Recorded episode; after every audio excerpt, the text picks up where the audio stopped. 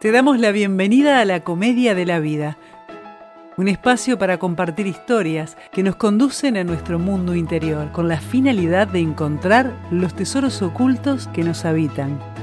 A partir de este momento, contigo, Alejandro y Alejandra. La mejor forma de predecir el futuro es crearlo. Peter Drucker.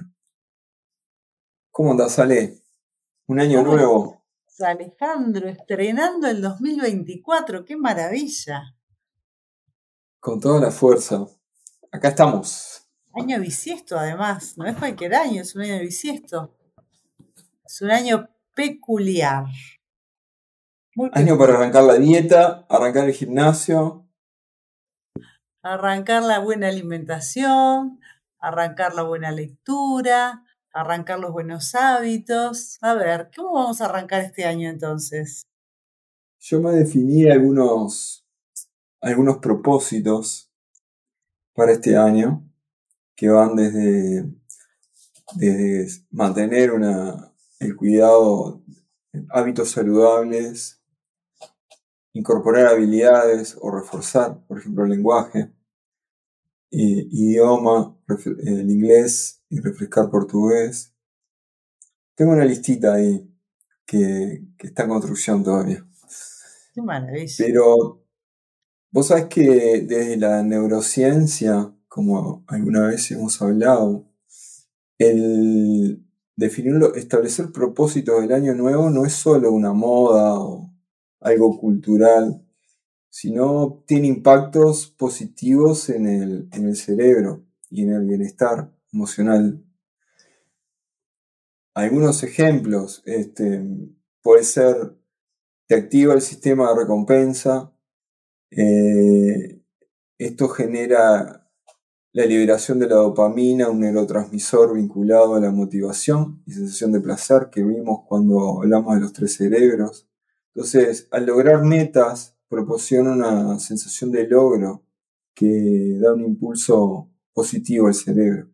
Y también la neuroplasticidad, ¿no? Ya también lo hablamos, cuando hablamos de la CB también.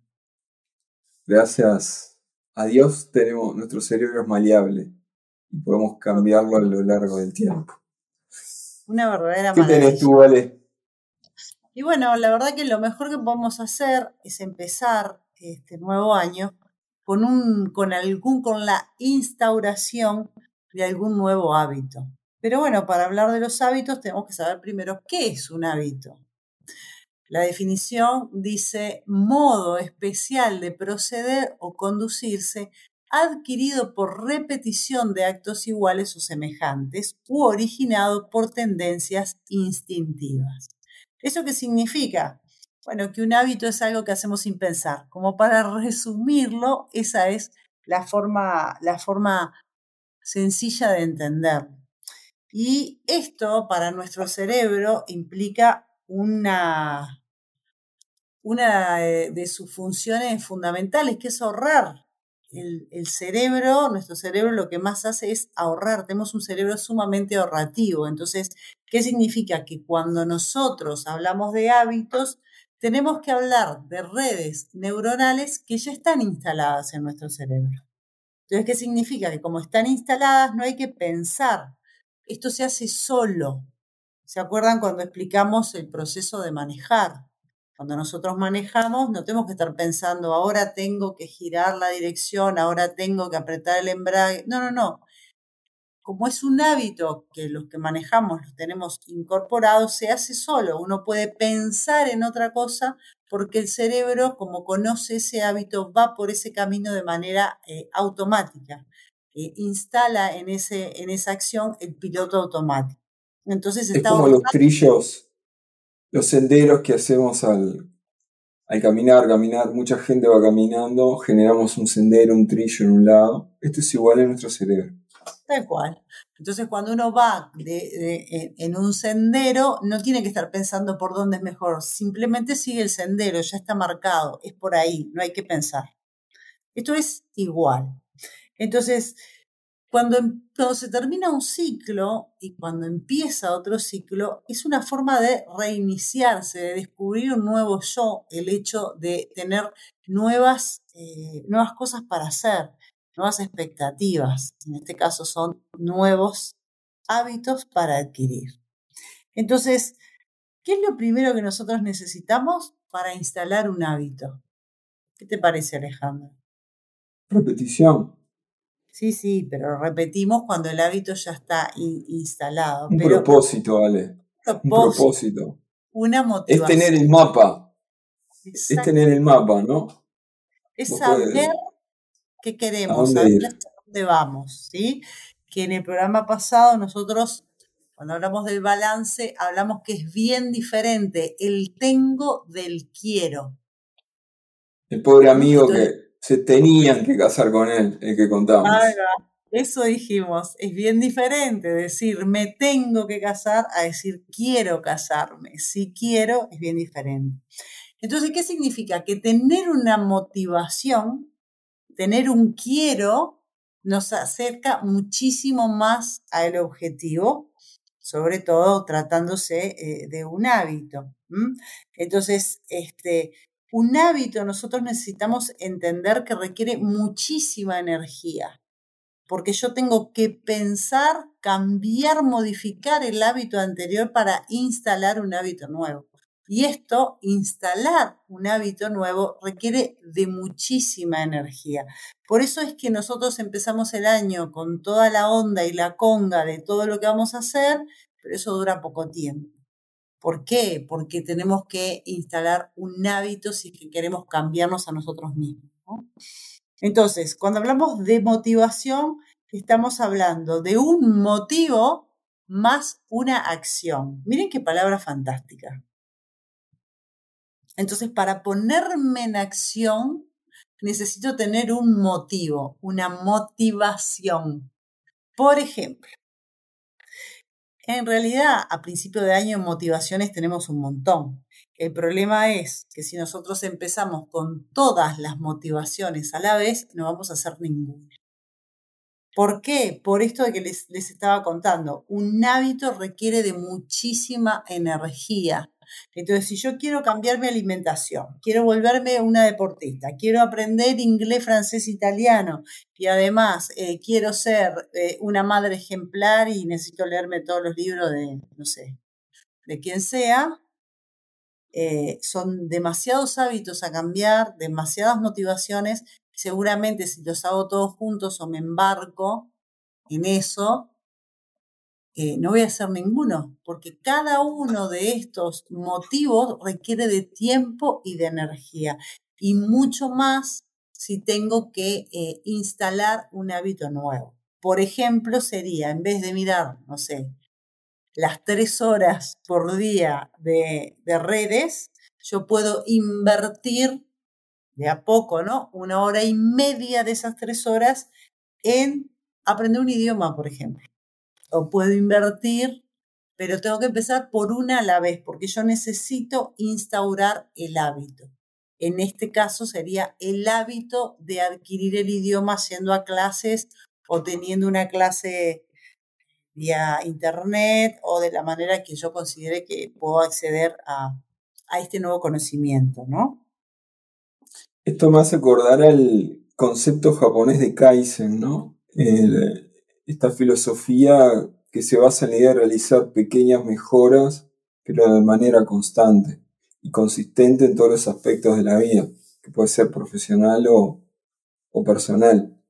Entonces, si quiero incorporar hábitos saludables y nunca hice nada, eh, la verdad, 10 minutos al día eh, no cuesta nada y es una meta que puedo lograr.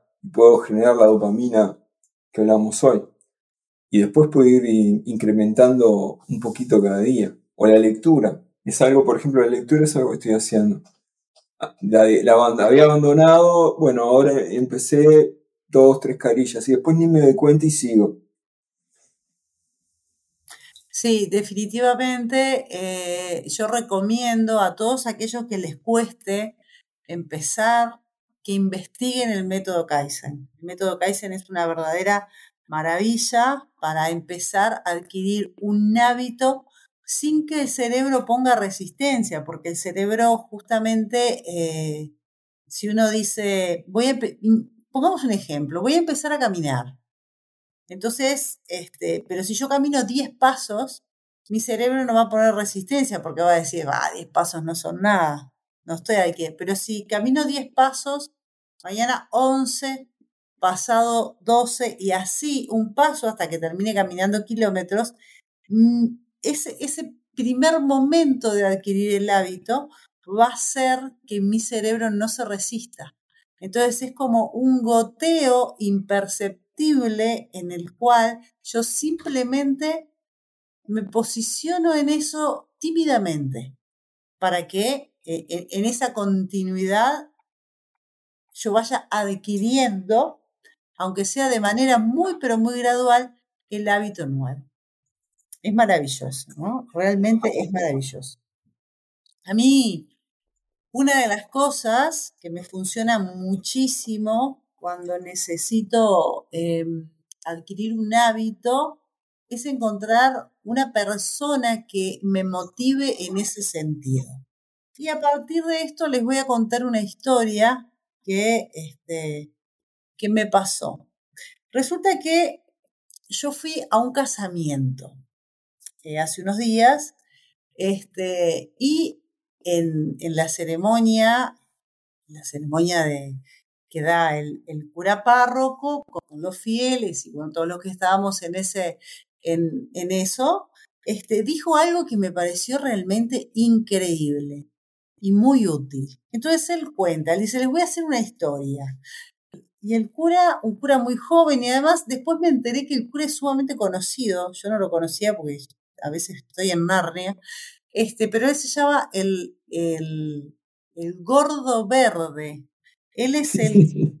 Estuvo en... Perdónenla, chicos, perdónenla. Está, el tupper salimos los viernes cada tanto.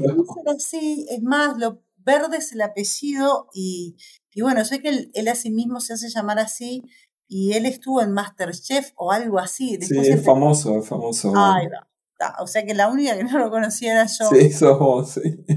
Claramente.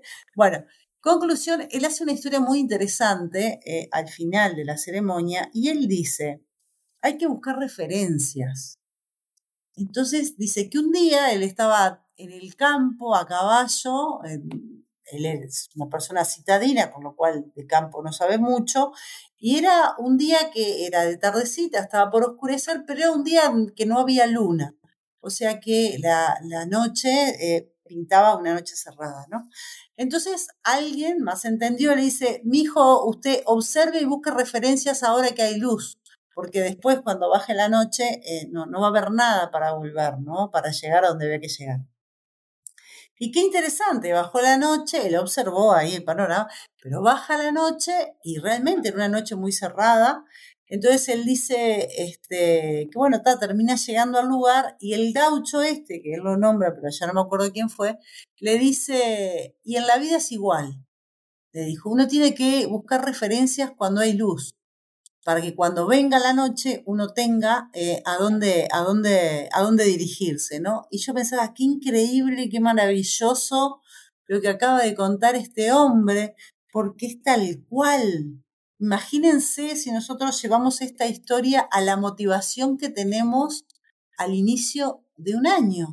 Al inicio de un año estamos motivados, entusiasmados, copadísimos con todo lo que vamos a hacer y cambiar para esta nueva etapa y ahí hay mucha luz, estamos totalmente iluminados, motivados. Pero cuando venga la oscuridad, si no tenemos referencias, nos vamos a quedar en el camino como tantos años anteriormente, que quisimos empezar y no empezamos, quisimos hacer y no hicimos, ¿no? Entonces, a mí me gusta mucho esto de las referencias porque siempre, qué sé yo, si quiero aprender un idioma, busco a alguien que yo conozca, que, sepa muchos idiomas o que le esté en eso, y, es alguien como a quien admirar. Si yo admiro a esta persona, por eso sé que tengo una referencia para cuando yo este, no tenga ganas o no, no encuentre la manera de seguir, poder de alguna manera volver a motivarme. Entonces, en esto de cambiar los hábitos o de alimentarme bien o de aprender, no, o de empezar a hacer deporte o de hacer lo que sea que yo necesito hacer para tener un año mejor, es importantísimo, súper importante para mí encontrar una referencia. Una referencia con la cual volver a motivarme cuando mi motivación interna empiece a bajar el volumen, ¿no? No sé a vos, Alejandro, si te ha pasado algo del estilo, de encontrar motivación con personas que conozcas, a veces cercanas y a veces son personas que, que uno simplemente admira, a las cuales no tiene acceso, ¿no? Sí, a mí, yo lo que, lo que me funciona es escribir los, los propósitos. Eh, y sí, generalmente son, eh, ah, volviendo a lo que vos decías de referencias, son personas este, o que han pasado por situaciones complicadas y resilientes. Y bueno, este, como cuando hablabas de, del jugador de fútbol de Viera, que se aferraba el 1%, eh, bueno, se puede. Y después, en base a eso, definir las metas, qué pasos tengo que hacer para lograrlo, escribirlo y verlo todos los días. Eso es lo que hago. Por ahora me funciona. Excelente, muy bueno eso. Yo acá hice una lista de algunas cositas que, que estaría bueno considerar o tener en cuenta en esto de generar un nuevo hábito. Yo creo que lo primero que necesitamos hacer es crear en nosotros una nueva identidad. Por ejemplo, eh, si mi, intención es empezar a hacer deporte o, este, bueno, cambiar la alimentación, como sea, es decir, bueno, eh, hasta ayer yo era una persona sedentaria, pero ahora soy un deportista. Entonces ya verme como un deportista, ya crear esa nueva imagen, incluso este, eh, si una persona quiere, por ejemplo, tonificar su cuerpo, es buscar un cuerpo tonificado, ponerle una foto propia y a partir de ahí empezar a poner esa imagen donde podamos verla, de manera de ya observar nuestro futuro. Es como darle la orden a mi cerebro de que no hay otro lugar para ir que ese realmente es mi futuro, ¿no? Entonces, en esa construcción y creación de la nueva identidad es que nosotros podemos realmente crearla, como decía la frase al principio, la mejor forma de saber el futuro es crearlo, como decía Peter Drucker, este, y esto es lo mismo, ¿no? Empezar a crear nuestra identidad y de esa manera observarlo, simplemente poner esa foto en los lugares en, las que, en los lugares en los que nosotros nos estemos viendo eh, habitualmente. No sé, eh, si tengo problemas con la comida, bueno, poner una foto eh, de mi cuerpo como lo quiero en la ladera. Entonces, este, en el baño, por ejemplo, me lavo los dientes y me observo en, en este, en esta, en esta nueva forma, etcétera, ¿no? Entonces, buscar la forma de estar todo el día conectando con ese yo del futuro, con ese yo al que quiero alcanzar. Otro de los pasos es generarme un entorno para ese nuevo hábito. ¿Qué significa generarme un entorno?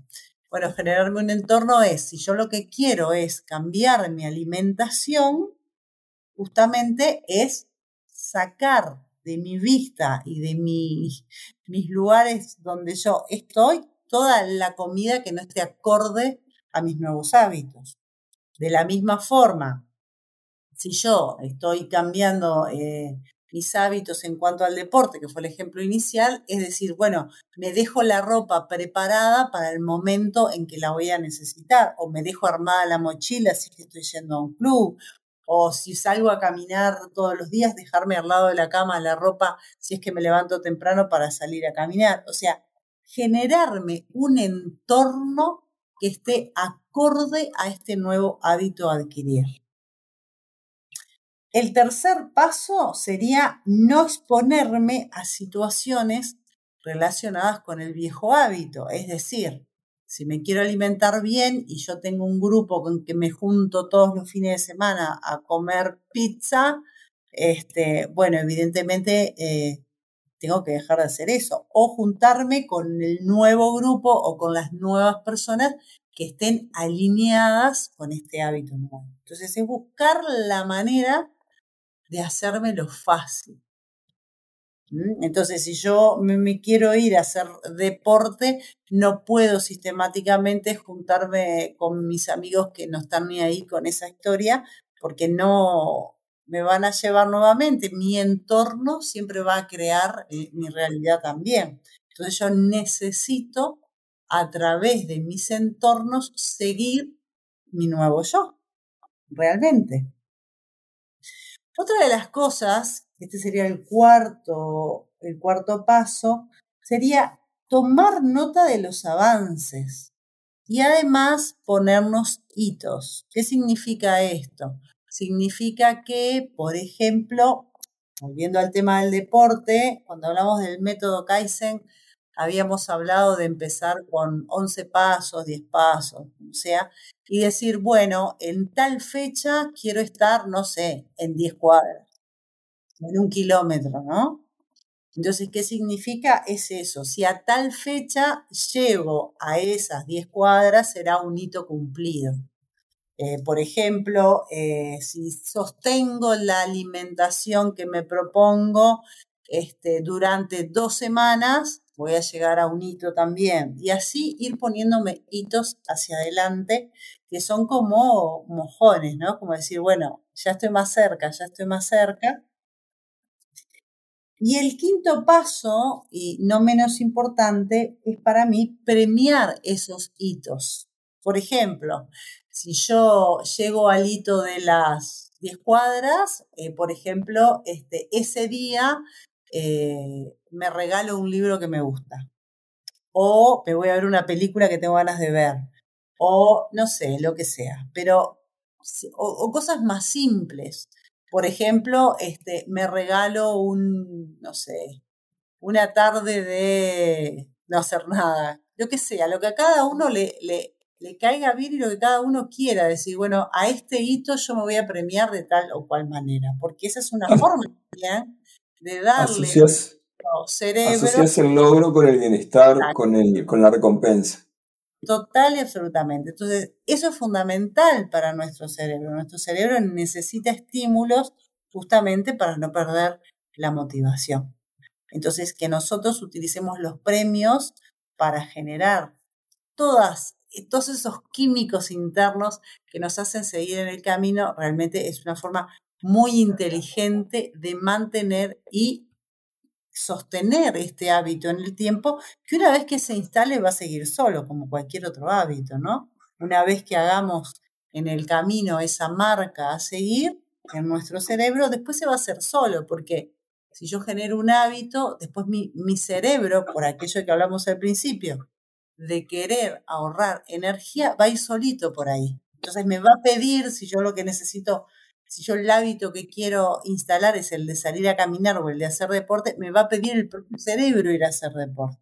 ¿Por qué? Porque tiene este hábito instalado y su ahorro, su ahorro de energía requiere que yo vaya por este camino.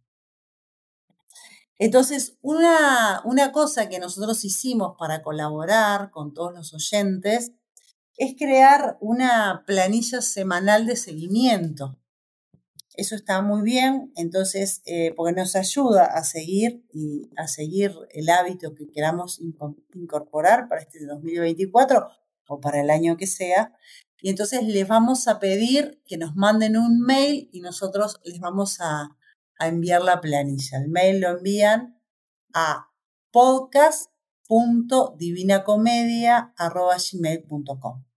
Ahí nos envían el correo y nos dicen, mándennos la planilla, soy fulano de tal, los escucho, y nosotros les hacemos llegar esta, esta planilla de seguimiento para que justamente todos puedan estar acorde al nuevo hábito que se quiera incorporar. Así que bueno.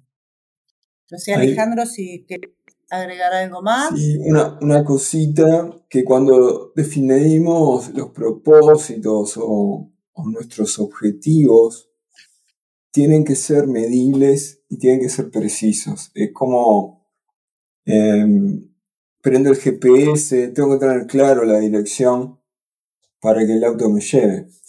Y entonces no me sirve bajar de peso como objetivo, sino, bueno, quiero llegar a determinado peso.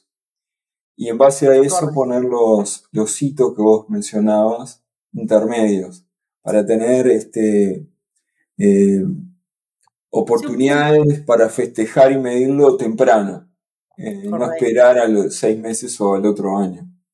Exactamente. Sí, eso es fundamental, que sea medible, medible y, y, que sea viable para cada uno, ¿no? Porque no es lo mismo eh, para cada persona, eh, por ejemplo, si se trata de peso, no es lo mismo, porque todos somos diferentes. Entonces, que cada uno evalúe internamente eh, cuál es la medida de lo que puede cumplir y a partir de ahí embarcarse en, en, este, en este nuevo hábito a, instalar en, el cerebro. ¿no?